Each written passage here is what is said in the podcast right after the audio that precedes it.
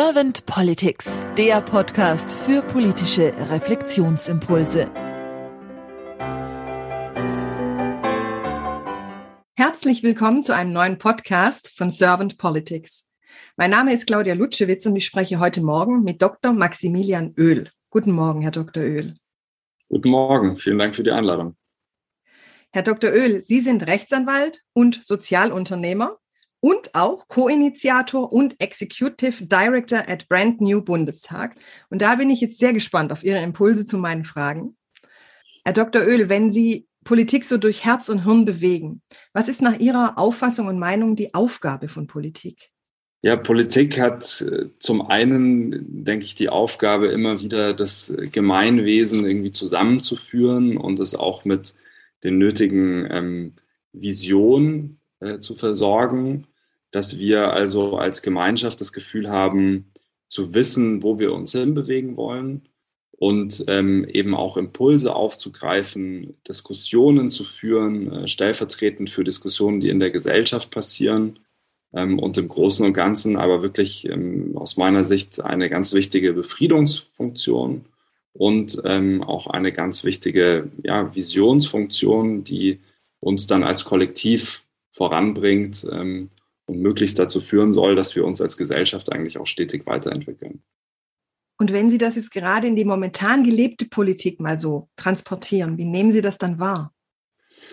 Ja, ich glaube, wir sehen da natürlich einige Herausforderungen. Ähm, wenn wir uns die politischen Institutionen in der Bundesrepublik ansehen, dann ist, denke ich, ganz klar, die gibt es jetzt seit äh, über 70 Jahren und wir sehen sehr vieles, das sehr gut funktioniert und wir sehen natürlich auch vor allem ähm, nach dem Faschismus und nach dem äh, Zweiten Weltkrieg ähm, ein System, das erstmal für massiven Wohlstand gesorgt hat und eben auch die Gesellschaft auf jeden Fall befriedet hat und ähm, erstmal vieles, wofür wir dankbar sein können. Und auch, dass diese Institutionen so funktionieren, wie sie funktionieren nach wie vor. Auch wenn man natürlich quasi im globalen Vergleich sich andere Länder ansieht, dann sieht man, denke ich, in Deutschland, dass wir da wirklich noch gut, gut dran sind mit unseren Institutionen. Ich glaube aber, dass wir gerade jetzt ähm, vor dem Hintergrund der Klimakatastrophe, die sich abzeichnet, vor großen transformativen Herausforderungen stehen und sich da schon Fragen auftun, ob diese Institutionen wirklich in der Lage sind, diese großen Transformationsprozesse zu bewältigen. Und ich glaube, dass wir da wirklich ganz viel an systemimmanenter Innovation auch brauchen. Also es geht weniger für mich darum, grundsätzlich Grundpfeiler des politischen Systems abzuschaffen oder zu verändern, sondern es geht ähm, wirklich viel darum, die Institutionen so zu nutzen, dass sie zu anderen Ergebnissen führen. Und da geht es einfach stark darum, denke ich, einige Glaubenssätze auch hinter sich zu lassen und eben einfach eine ja, sozial-ökologisch äh, verträgliche Wirtschaft und Gesellschaft zu bauen. Und in der Hinsicht habe ich den Eindruck, dass wir jetzt mit der neuen Koalition da auf jeden Fall mal in die richtige Richtung unterwegs sind man sieht, denke ich, jetzt auch schon in den ersten Wochen und Monaten, dass es große Herausforderungen dabei gibt, äh, wirklich neue Wege zu gehen, weil einfach viele Pfadabhängigkeiten und Gewohnheiten in dem jetzigen System sich eingeschlichen haben.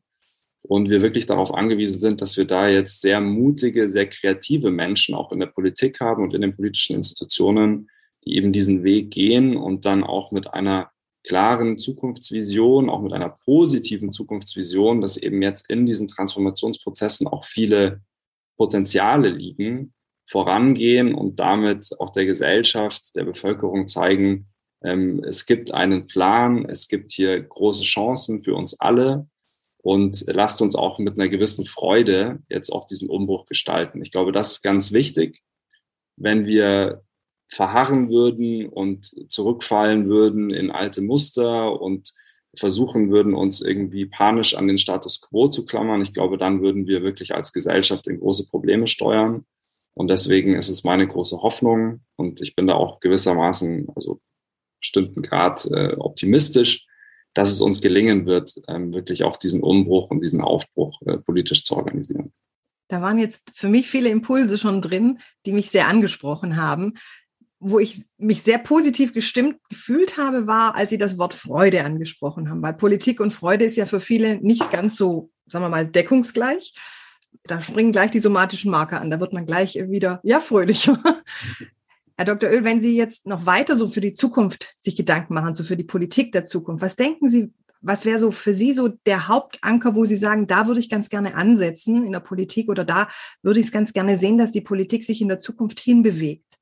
Ja, ich glaube, es ist ganz spannend. Das, das sieht man auch jetzt in unserer Arbeit und ähm, bei unseren Abgeordneten, denen wir jetzt erfolgreich äh, dazu verholfen haben, ins Parlament einzuziehen und dann auch mit den äh, Top 50 Progressives, von denen ja auch 29 jetzt Bundestagsabgeordnete im Parlament sind, dass es ähm, vor allem jetzt auch so in den jüngeren Generationen, die jetzt ja auch zu relativ zahlreich ins Parlament eingezogen sind, ein ganz großes Bedürfnis gibt in einer neuen Offenheit, wirklich neue Wege zu gehen und sehr pragmatisch zu sein und erstmal auch mit allen zu sprechen.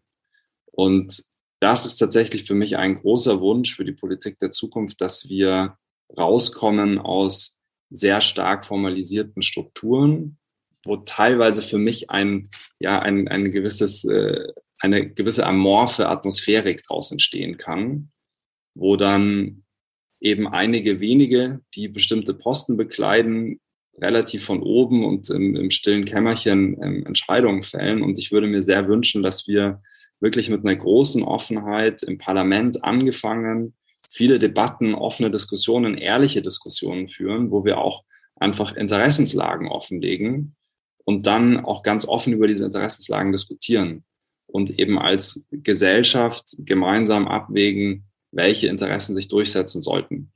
Und das ist in meinen Augen etwas, ähm, wo wir sehr viel Luft nach oben haben in der Politik. Ähm, ich denke, wir haben vor allem in den 16 Jahren ähm, der, ja, unter Angela Merkel und vor allem dann auch in den, in den Legislaturperioden der großen Koalition gesehen, dass sich da im Parlament so ein, eine Gewohnheit eingeschlichen hat, dass man eben einfach sehr sachlich versucht hat, da einen mit vielen Spiegelstrichen gefüllten Koalitionsvertrag abzuarbeiten. Und was wir, glaube ich, viel eher wirklich brauchen, ist ein Parlament, das sich auch streitet. Und deswegen, man kann jetzt auch bei der Debatte zur Impfpflicht, kann man, glaube ich, auch vieles sicherlich kritisieren. Was ich aber schon positiv hervorheben würde, ist, dass da offen unterschiedlichen Positionen zur Debatte stehen und sich das Parlament auch den Freiraum nimmt, auch Ort der Debatte zu sein. Und das ist definitiv etwas, wo ich das Gefühl habe, gerade wenn wir jetzt diese großen Umbrüche vor uns haben, müssen wir einfach auch darüber sprechen, wohin wir steuern. Ja, wir können uns nicht erlauben, aus so einem technokratischen Verständnis heraus jetzt einfach zu sagen, übrigens, so wird das jetzt gemacht, haben sich die klugen Leute in den Ministerialbehörden überlegt und äh, ihr habt das jetzt alle hier mitzutragen, sondern ich glaube, wir brauchen da wirklich eine gesellschaftliche Diskussion. Ähm, wenn wir wollen, dass die nachhaltige Transformation uns auf eine Art und Weise gelingt, dass es uns unsere Demokratie nicht zerschießt. Also was ich da auch so rausgehört habe, diese heterogene Streitkultur, die Sie auch als wichtig empfinden und wahrnehmen. Ich würde ganz gern mit Ihnen mal jetzt so eine sogenannte Glaskugelfrage starten. Und zwar stellen Sie sich mal vor, Sie wären jetzt Bundeskanzler und Sie haben ein Team um sich und können mit Ihrem Team drei Ihrer, jetzt will ich es mal Herzensthemen nennen. Welche drei Themen wären das? Also ich hatte es ja schon mehrfach äh, angesprochen. Ich glaube, für mich zentral wäre alles dafür zu tun, dass Deutschland so nah wie möglich an den 1,5 Grad Pfad äh, des Pariser Abkommens kommt, dass wir also wirklich alles dafür tun, die Konsequenzen äh, der Erderwärmung, äh, der Klimakatastrophe so gering wie möglich für die Menschheit zu halten und nicht nur aus einer Verantwortung für unsere eigene Bevölkerung oder für unser Leben in Deutschland, sondern eben auch aus einer globalen Verantwortung heraus, der Vorreiter auch zu sein und andere Staaten mitzuziehen. Ich würde mir als zweiten Punkt sehr wünschen und würde das sehr gerne angehen sofort, wenn ich äh, die Möglichkeit dazu hätte, dass wir anders über das Thema Migration nachdenken. Ich glaube, auch da sehen wir viele gute Ansatzpunkte ähm, in der Migrationspolitik jetzt der Ampel. Aber solche Zustände wie an den äh, europäischen Außengrenzen, die wir nach wie vor haben, in den griechischen Lagern, ähm, auch an der Grenze zwischen Polen und Belarus, ähm, würde ich mir wirklich sehr wünschen, dass wir ein Asylsystem haben und alles dafür tun von deutscher Seite, dass es so ein europäisches Asylsystem gibt, wo die Menschenwürde wirklich über allem steht, weil wir immer noch eine sehr reiche Region sind, die sich, glaube ich, auch da viel erlauben kann. Und zum anderen sehen wir ähm, auch aus ganz eigennützigen Motivationen heraus, sollten wir auch äh, für die Migration sein, weil wir ja auch in Deutschland ähm, Zuwanderung unbedingt brauchen. Ja, der demografische Wandel ist, glaube ich, viel zitiert. Unsere Rentensysteme, Sozialsysteme werden das Ganze nicht mehr mitmachen, wenn wir nicht immer mehr auch junge Leute haben, die bereit sind, sich ähm, in, in Deutschland ja auch beruflich zu verdingen. Also das ist was, was ich gerade aus, als Europäer auch als sehr problematisch ansehe, dass wir da immer noch ähm, in diesen alten Mustern und ähm, Migration als Gefahr sehen. Also das, das denke ich, da sollte auch die Bundesregierung sehr viel dafür tun, dass wir auf europäischer Ebene weiterkommen. Ähm, und dann ein, ein dritter Aspekt, ich lebe ja in Berlin und ähm, deswegen ist mir das auch sehr präsent und ich glaube, viele Menschen, die in, in großen Städten oder ein bisschen wohlhabenderen Regionen leben auch, ähm, ich glaube, wir müssen unbedingt mehr tun im Bereich Wohnen und Mieten.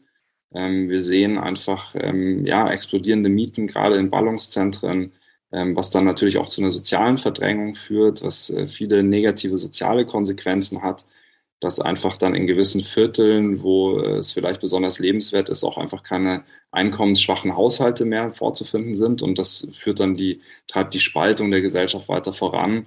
Und da würde ich mir sehr wünschen, dass der Staat noch entschiedener ähm, auch wirklich steuernde Instrumente einführt, die einfach dazu führen, dass, dass Mieten ähm, kontrolliert werden, ähm, gedeckelt werden. Natürlich muss auch neuer Wohnraum geschaffen werden. Ähm, ich glaube aber, dass äh, quasi die Schaffung von neuem Wohnraums dauert eben eine gewisse Zeit und jetzt kurzfristig brauchen wir einfach auch ähm, Instrumente, die dafür sorgen, dass die Menschen nicht weiter verdrängt werden aus ihren Kiezen das wären mal so drei Punkte, die ich vielleicht äh, hervorheben würde. Dankeschön. Von meiner Seite hat jetzt irgendwas noch gefehlt. Also habe ich Ihnen irgendeine Frage nicht gestellt, die Sie ganz gerne beantworten würden? Naja, vielleicht jetzt nach den drei Punkten, die ich da quasi als äh, potenzieller äh, Bundeskanzler quasi gerade äußern durfte. Ich glaube, was mir einfach noch generell wichtig wäre zu sagen, ist natürlich, was uns überall auffällt, und das ist ein besonderes Problem, auch was wir mit unserem Wirtschaftssystem, mit dem Kapitalismus haben, dass wir einfach diese wachsende Ungleichheit sehen und einfach diese große Schere zwischen Arm und Reich. Und wir sind einfach an allen Punkten, ob das im Klimakontext oder im sozialen Kontext ist, dazu aufgerufen, da wirklich effektive Instrumente einzuführen, um dieses Wirtschaftssystem so zu zähmen, dass es sowohl unsere Erde nicht so schädigt, als auch einfach mehr Menschen dient. Und ich würde mir sehr wünschen, dass wir da wirklich kreativ und mutig an diese Aufgabe herangehen, auch unideologisch sind, sehr pragmatisch sind, weil ich bin mir sicher, wenn wir die Fantasie mitbringen, uns da ein Wirtschafts- und Gesellschaftssystem vorzustellen, das besser funktioniert und mehr Leute mitnimmt, dann wird es uns auch gelingen, ähm, genau dieses zu schaffen. Und jetzt eben in so alten Gewohnheiten, alten Mustern ähm, hängen zu bleiben, das wäre, glaube ich, sehr schade und eine sehr vertane Chance. Ja, vielen herzlichen Dank für Ihre Impulse. Danke auch für Ihre Zeit, Herr Dr. Öl. Und ja, jetzt bleibt es mir nur, Ihnen noch einen schönen Tag zu wünschen und ja, bis bald. Bis bald. Vielen Dank für die Einladung nochmal.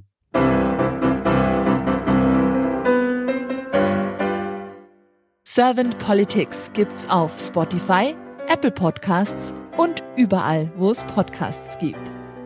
Abonniert uns gerne und hinterlasst uns eine Bewertung. Servant Politics, der Podcast für politische Reflexionsimpulse.